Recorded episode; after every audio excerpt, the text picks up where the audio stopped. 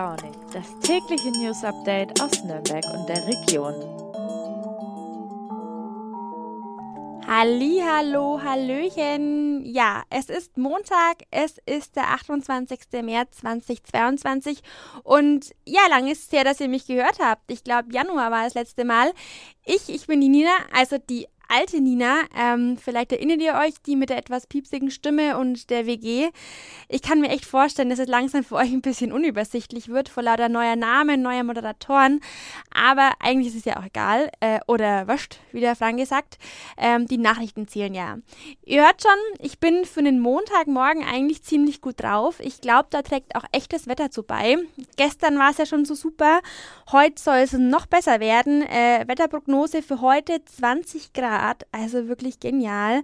Und ums Wetter soll es auch in dieser Folge gehen. Also starten wir gleich mal mit der Themenübersicht. Also übers Wetter, habt ihr ja schon gehört, lässt sich ja immer gut schnacken. Das dachte sich auch meine Kollegin Birgit Ruf und hat sich mit dem ZDF-Wetterexperten Özdem Terli getroffen. Sie erzählt uns, warum Wetter längst nicht mehr nur ein Smalltalk-Thema ist. Außerdem geht es heute um Nürnbergs perfekte Welle oder Klein Hawaii in Franken, wie es Ministerpräsident Markus Söder genannt hat. Endlich wurde nämlich die Surfwelle in Nürnberg am Fuchsloch eingeweiht und ich war für euch dabei und habe sie auch gleich mal testen lassen. Und zuletzt sprechen wir heute über Geflüchtete aus der Ukraine, die nicht auf den Land untergebracht werden wollen und welche Reaktionen das Ganze ausgelöst hat.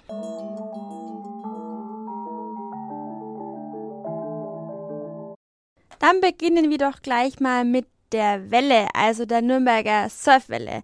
Die wurde nach langem Hin und Her am Freitag endlich eingeweiht und ich war für euch vor Ort. Ja, man kann es gerade hören, ich bin gerade an der Eröffnung der Surfwelle hier in Nürnberg. Es ist ziemlich laut, es sprudelt das Wasser. Es ist ein wunderschöner Tag und ja, heute wird endlich die Welle eröffnet. Ich sehe hier schon ganz viele Surfer. Ähm, gar nicht mehr aufhören wollen. Ich stehe hier gerade mit Nils, der gerade aus der Surfwelle rauskommt. Wie war denn das erste Surferlebnis? Äh, überragend. war ja nicht das erste, weil die Anlage ist ja schon länger im Probebetrieb, seit ähm, Dezember letzten Jahres. Und äh, immer wieder geil drauf zu stehen. Äh, einfach unbeschreiblich, dass man jetzt in Nürnberg surfen kann. Sonst bin ich immer nach München gefahren. Und äh, jetzt ist es halt so, ähm, Surfbrett packen, Neo einpacken in den Rucksack und ab mit dem Fahrrad innerhalb von 10 Minuten hier ins Fuchsloch und auf die Welle springen. Ja, cool. Und wie lange wirst du heute noch surfen? Wie lange hältst du noch durch? Oh, mal schauen. Ich meine, das Vereinsevent geht ja den ganzen Tag. Ähm, um 11 ist ja, jetzt ist ja, glaube ich, der offizielle Teil ist gleich vorbei und dann kommen noch ähm, die ganzen Mitglieder. Jedes Mitglied ist eingeladen und dann wird den ganzen Tag gesurft. Äh, mal schauen, so wie es geht. Ja, cool, vielen Dank. Dann will ich dich gar nicht aufhalten. Wieder zurück ins Wasser. Ciao. Ja, gerne, ciao, schönen Tag. Ja, und schwupps war er schon wieder weg.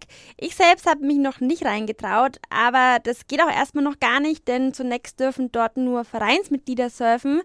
Ähm, das kann aber natürlich auch jeder werden, der will. Vorhin habe ich ja schon das lange Hin und Her angesprochen. Und Nils hat es ja auch schon erwähnt, nicht erst seit Freitag läuft die Welle. Fertiggestellt wurde die Anlage schon vor ein paar Monaten, jetzt wurde sie aber erst offiziell eingeweiht. Ja, die Idee der Surfwelle entstand bereits vor mehr als zehn Jahren. 2012 gründete sich dann auch dieser Verein, der die Welle jetzt betreibt. Ähm, der nennt sich auch Verein Nürnberger Dauerwelle. Witzig irgendwie. Ähm, die Umsetzung hat äh, ja lange auf sich warten lassen. Am Anfang sollte die Welle noch am Wörthersee gebaut werden, dann an der Theodor-Heuss-Brücke, aber irgendwie erwiesen sich alle Standorte als ungeeignet. 2017 gab es dann endlich die Baugenehmigung am heutigen Standort, dem Fuchsloch im Nürnberger Westen. Ja, ganz günstig war die ganze Geschichte nicht. Es hat nämlich rund 3 Millionen Euro gekostet und jeweils eine Million gab es vom Freistaat und von der Stadt Nürnberg. Und auch Hauptsponsor Adidas hat einiges dazugegeben. Ja, wie schon erwähnt, momentan dürfen erstmal nur Vereinsmitglieder surfen. Im Sommer soll das Ganze dann auch für die Öffentlichkeit zugänglich sein. Ja, mal schauen, vielleicht traue ich mich dann ja auch mal noch aufs Brett.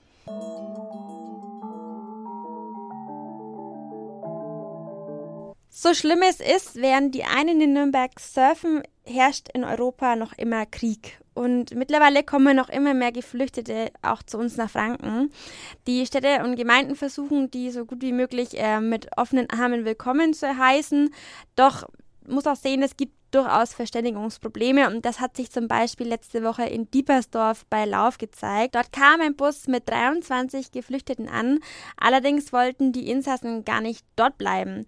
Die kamen direkt von der Registrierungsstelle, dem BAMF in Zürndorf und niemand hatte ihnen gesagt, wohin denn die Reise geht. Das hat äh, Lehrerin Anke Reiche dann später der Pegnitz-Zeitung erklärt. Ähm, sie war vor Ort, um zu dolmetschen und sie versuchte zwischen den Geflüchteten und den Organisatoren vor Ort zu vermitteln. Die Frauen, die dort in dem Bus saßen, erklärten ihr, dass sie dachten, dass sie in eine größere Stadt wie Nürnberg kommen, ähm, mit Anbindung zum Nahverkehr, Krankenhäusern in unmittelbarer Nähe und eben auch vielen Personen, die aus ihrem Kulturkreis kommen. Ja, es kam dann wirklich so weit, dass die Polizei gerufen wurde, denn der Busfahrer durfte die Geflüchteten nicht mehr zurück nach Zürndorf bringen, die Geflüchteten wollten aber partout nicht bleiben und eine Frau ist tatsächlich auch ausgestiegen mit ihren beiden Kindern und äh, zum nächsten Bahnhof gelaufen. Ja, es wurde versucht zu vermitteln, Regeln. Das Ergebnis am Ende war, dass der Bus alle Frauen äh, zum nächsten Bahnhof brachte und sie von dort aus kostenlos nach Nürnberg fahren konnten. Ähnliche Fälle gab es schon, auch wenn sie sich in Grenzen halten, unter anderem im oberbayerischen Miesbach und direkt in Zürndorf, von wo aus die Geflüchteten verteilt werden. Natürlich kann man niemanden zwingen, in eine bestimmte Unterkunft zu gehen und äh, wie in dem Fall steht es den Leuten natürlich frei zu sagen, ich gehe woanders hin. Allerdings seien die Zentren in Nürnberg mittlerweile vollkommen überlaufen, erklärte Wolfgang Röhrl äh, vom Landratsamt Nürnberger Land meinen Kollegen von der Pignitz Zeitung. Warum die Frauen unbedingt nach Nürnberg wollten, darüber kann auch er nur spekulieren. Er vermutet aber, dass sie lieber in Städte wollen, weil in der Ukraine die Lebensbedingungen in Städten viel besser sind als in den ländlichen Regionen. Ja, der Fall hat natürlich in der Region große Wellen geschlagen. Wir haben es auch gemerkt bei unserer Berichterstattung. Ihr könnt euch vorstellen, was äh, auf Social Media los war. Ja, und auch Fürths Oberbürgermeister Thomas Jung hat sich dazu geäußert. Mm, er sagt, man könne eben nicht alle Geflüchtete in den großen Städten, und dann nimmt der Fürth nicht aus, unterbringen. Die Kapazitäten seien da auch schon stark ausgelastet. Es ist eine echt schwierige Situation momentan. Man versteht natürlich beide Seiten. Ich denke, das hat auf der Seite der Geflüchteten auch nichts mit Undankbarkeit zu tun, sondern tatsächlich einfach mit Angst. Maßgeblich wird sein, wie viele Menschen noch nach Deutschland kommen und äh, wann dieser Krieg endlich ein Ende hat. Und wie ich hoffe, wird das sehr, sehr bald der Fall sein.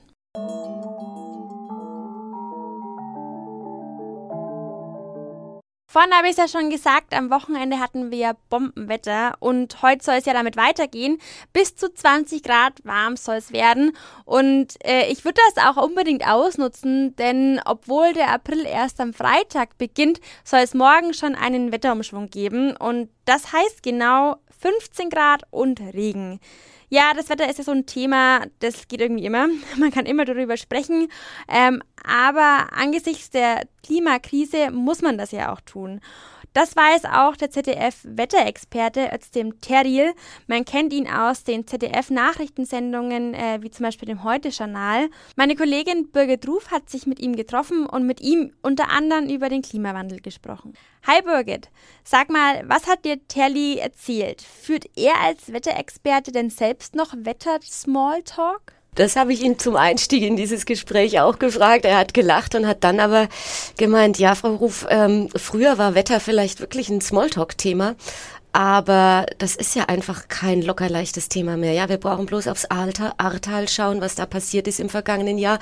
Insofern äh, wird das Wetter immer extremer, äh, Dürren, Stürme. Also es ist kein leichtes Smalltalk-Thema eigentlich mehr. Und er sagt aber, es geht ihm auch nicht auf den Geist, wenn er angesprochen wird. Ähm, solange alles gut ist, kann man darüber locker reden, aber oft genug ist es eben nicht mehr so. Stimmt, das haben wir ja auch hier in Deutschland und in der Region in den letzten Jahren äh, erfahren müssen. Das Wetter und das Klima, beides hängen ja eng zusammen. Wie wichtig ist es denn, Herrn Terli, diese Zusammenhänge deutlich zu machen? Das ist ihm extrem wichtig. Äh, ich habe ihn auch ganz direkt gefragt, ob er das gerne ausbauen würde. Er hat gemeint, ja klar, wenn Sie mich so fragen, schon. Äh, er versucht ja immer, wenn, wenn man sich das vielleicht die nächsten Male, wenn er dran ist, auch ein bisschen äh, bewusster anschaut, er versucht eigentlich immer so Basics der Klimaentwicklung rüberzubringen in den anderthalb Minuten, die er da maximal hat. Und er sagt eben, das muss mit berichtet werden. Alles andere wäre fahrlässig. Er muss versuchen, diese Zusammenhänge klarzumachen und den Menschen zu verdeutlichen, wir sind mitten in einer Klimakrise und was passiert deswegen und was passiert, wenn wir nichts dagegen tun. Ich habe ja keine Ahnung, aber wie kann man denn eigentlich das Wetter vorhersagen? Also wie bereitet sich Herr Terli denn auf seine Moderationen vor? Die Redaktion bekommt alle möglichen äh, Wettertabellen und, und Vorhersagen von allen möglichen Instituten, allen voran natürlich der Deutsche Wetterdienst. Und diese ganzen Modelle schauen sich die Experten an, die arbeiten, Herr Terli arbeitet immer zusammen mit einer Kollegin oder einem Kollegen im Zweierteam, schauen die sich das an und müssen aber für die Präsentation im Fernsehen sehr, sehr, sehr reduzieren. Also Vereinfachung ist da das Zauberwort. Und das versuchen sie dann eben anhand von Bildern und Symbolen äh, darzustellen, wie ihrer Ansicht nach, mit ihrem Expertenwissen nach, äh, das Wetter griffig und für alle verständlich darzustellen ist.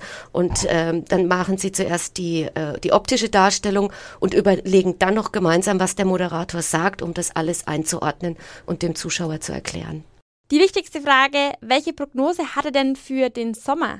Er sagt, na ja, in, gerade in Zeiten, also im Sommer, wo es sehr viele Hochdruckgebiete gibt und dann natürlich noch die zusätzliche Erwärmung durch den Klimawandel, äh, besteht die große Gefahr von Extremwettern. Und nein, er hat nur gemeint, wir müssen, wir, wir hoffen, dass, dass keine schlimmen Ereignisse kommen, aber wir müssen es abwarten. Herr Telly spricht im Fernsehen ja immer von Hoch- und Tiefdruckgebieten und die haben ja auch einen Namen. Wer benennt die denn? Diese Namen kann man kaufen, also man kann eine Wetterpatenschaft übernehmen. Ähm, es gibt etwa äh, 130 Tiefdruckgebiete und 50 Hochdruckgebiete, die im Jahr so entscheidend und bedeutend fürs Wetter in Europa sind, dass die extra Namen bekommen. So und ähm, die werden alphabetisch durchgenannt, also es geht mit A an im Jahr und endet bei Z, je nachdem muss natürlich nicht jeder Buchstabe drankommen, je nachdem wie viele von denen es gibt. Und dafür kann man Patenschaften übernehmen. Das macht ein Lehrstuhl äh, an der Freien Universität in Berlin. Da studieren junge Leute Meteorologie und da kann man äh, für 360 Euro ein Hoch kaufen und für 240 Euro ein Tief. Hochs halten sich auch meistens länger. Das heißt, also am Himmel sozusagen, aber damit auch auf Wetterkarten. Außerdem glaube ich, ist es irgendwie schöner, nach einem Hoch zu heißen als nach einem Tief. Und das Geld äh, fließt dann eben äh, in die Kassen dieses Lehrstuhls und kommt damit eben den jungen Leuten und ihrer Ausbildung zugute. Also es wird in, in das Studium irgendwie gesteckt.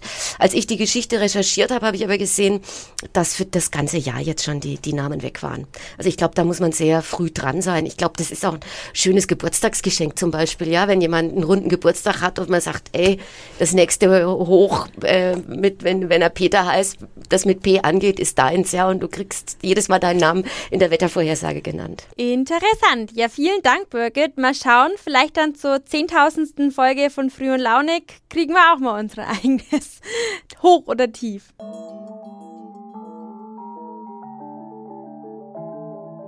Zum Schluss habe ich noch eine kleine Ankündigung zu machen, ähm, aber da muss ich ein bisschen ausholen. Ihr wisst ja, wir Moderatorinnen und Moderatoren von Früh und Launig sind alle Volos, also Redakteure Ausbildung. Das heißt aber auch, dass wir noch ein bisschen was lernen müssen und dazu gehört es auch äh, zu lernen, wie so eine Zeitungsseite richtig gelayoutet wird. Das ist morgen der Fall, da haben wir einen Ausbildungstag und deshalb kann ich morgen kein News-Update für euch machen. Aber keine Angst, es wird trotzdem eine Folge Früh und Laune geben, nämlich eine Spezialfolge zum Thema sexualisierte Gewalt.